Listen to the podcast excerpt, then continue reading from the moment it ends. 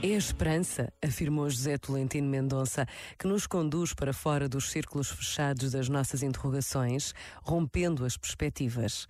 Precisamos de abrir janelas que dão para o vasto céu, erguer os olhos para além do que se pode contar, contemplar a imensidão. Todavia, tornamo-nos facilmente calculistas, até à exasperação, tendo a prudência como desculpa. Mas esperar contra toda a esperança não é uma sugestão naive, é levantar os olhos deslumbrados e confiantes.